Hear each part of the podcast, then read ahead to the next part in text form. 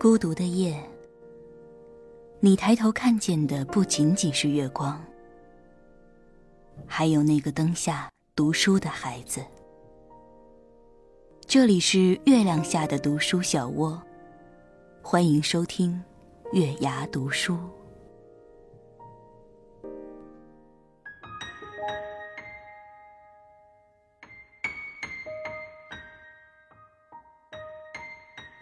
晚上好，亲爱的朋友们，这里是月牙读书，我是主播品月。记得关注喜马拉雅、荔枝 FM 或考拉 FM，均可收听到我们的节目。或者你也可以在微信公众账号中搜索“月牙读书”，点击关注，回复“音乐”可以收取到当天节目中的音乐，回复“晚安”可以收取到一句来自主播的暖心语音。今天要跟大家分享的文章名字是《一个社交无能患者的一天》，作者七叶。一起来听一下吧。闹钟响了，小王睁开眼，从床上跳了起来。又是新的一天了，他愁眉苦脸的想。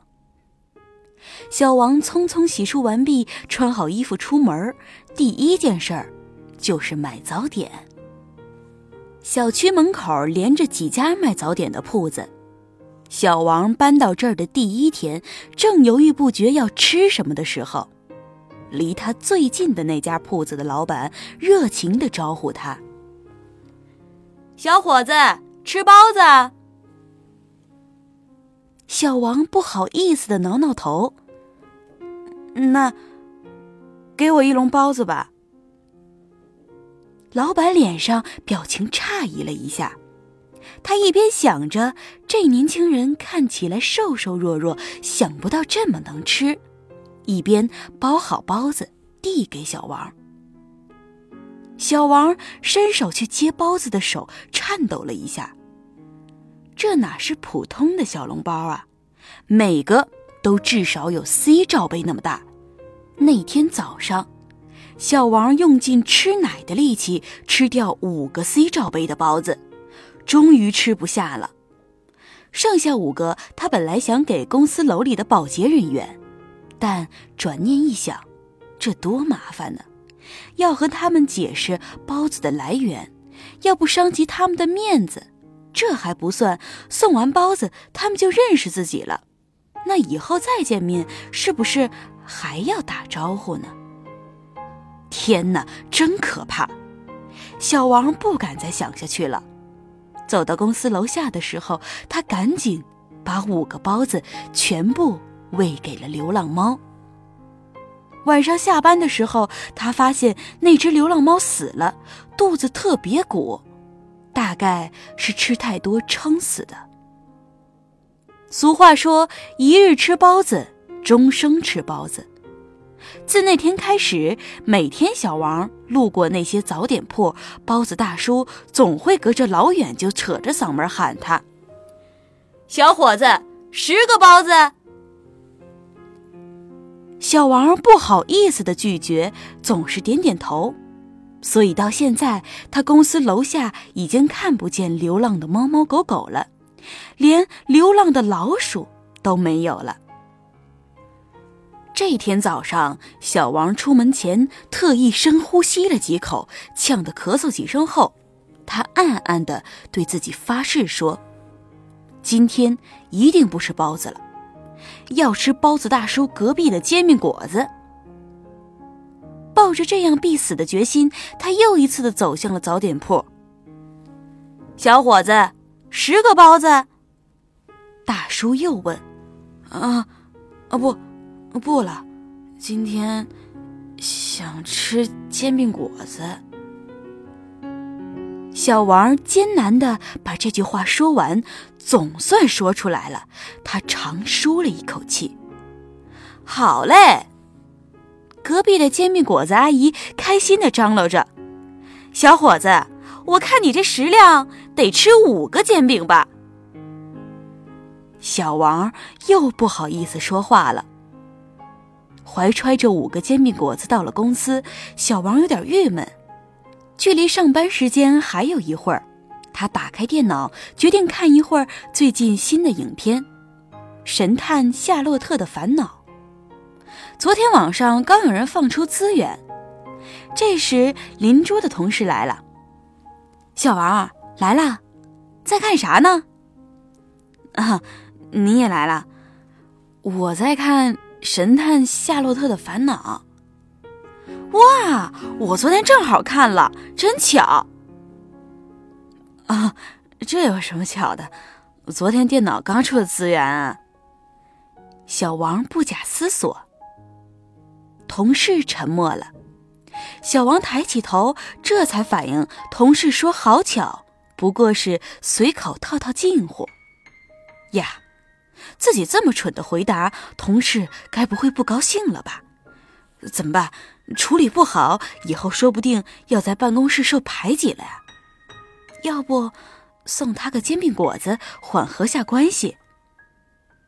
小王又深呼吸了几下，然后小心翼翼的端起煎饼果子，叫同事：“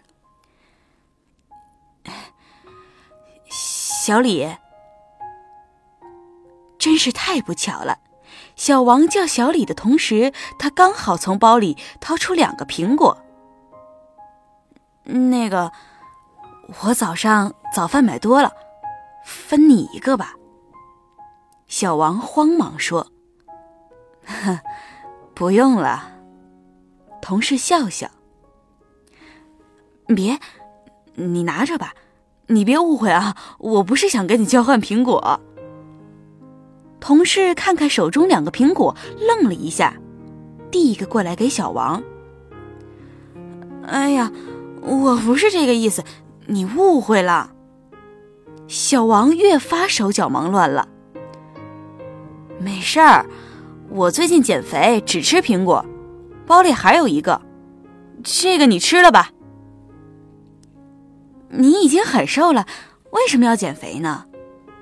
小王总算说了句姑娘们都爱听的话，他一兴奋又接着说了下去。不过我觉得，其实姑娘瘦了也不一定好看。砰！兴致勃勃说话的小王被吓了一跳，定睛一看，同事把他刚才要给的苹果扔到了垃圾桶，他这才意识到自己又说错话了。整个上午，小王的心情都变得很糟，糟的他甚至忘了早早叫外卖。第一天到这家公司的时候，同事们约小王一起去吃饭，一路上大家说说笑笑，小王插不上话，在一旁尴尬的很。所以从那以后，他总是早早叫外卖，赶在同事们集体吃午饭前吃掉，这样就能避免一起吃饭的尴尬了。然而今天，由于早上的小插曲，小王心里太过尴尬，也太过忐忑，竟然忘记了叫外卖。眼看着同事们一起去吃饭的时间就要到了，怎么办呢？同事们纷纷开始起身，他们伸伸懒腰，彼此开始交谈起来。这时的小王如坐针毡，他低着头，假装很认真在看什么的样子。这样，他们叫他，他就可以装作不经意的抬起头，然后半推半就的和他们一起出去。可，说话声渐行渐远了。小王抬起头，发现办公室里已经空无一人。看来，并没有人注意到他。小王有些失落。他想自己楼下找家小店把午餐解决，但想到那样就要和店主、店员甚至顾客们打交道，他还是放弃了。就这样，他饿了一下午的肚子，总算挨到下班了。他往门外走的时候，遇到了领导。刘总，你也下班了？小王赶快打招呼。嗯。刘总边系围巾边说：“今天可真冷啊。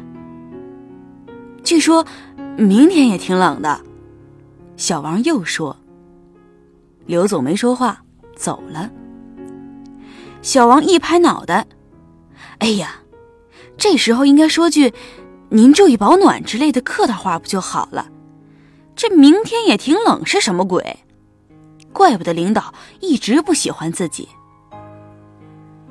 小王痛心疾首，恨不得时间能倒流，回到刚才那个时候，他也能重新说一遍。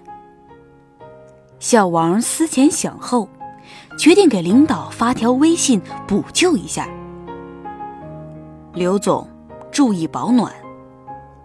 他打出这几个字，读了两遍，改成“刘总，您注意保暖”，然后发了出去。刘总没有立马回复，大概是在路上吧。小王一边挤公交车一边想。公交车上人很多，小王挤在车厢最中间。隔几秒钟看一次手机，但刘总始终没有给他回复。小王微微有些慌了。按道理，刘总这会儿已经应该到家了啊，大概是还在生自己气，故意不回吧。小王在心里默默的揣测着。突然，公交车猛地停了。小王抬头一看，发现正是自己家的那站，但他挤在车厢的最中间，怎么才能出去呢？小王憋了半天，总算和挡在他前面的人说了句“借过”，好不容易挪了几步，车门却突然关上了，车子缓缓的启动开来。小王扶着吊环站在车上。眼看着家在自己的视线里远去，越来越远，越来越远。还好，这一天总算结束了。他在心里默默的安慰自己。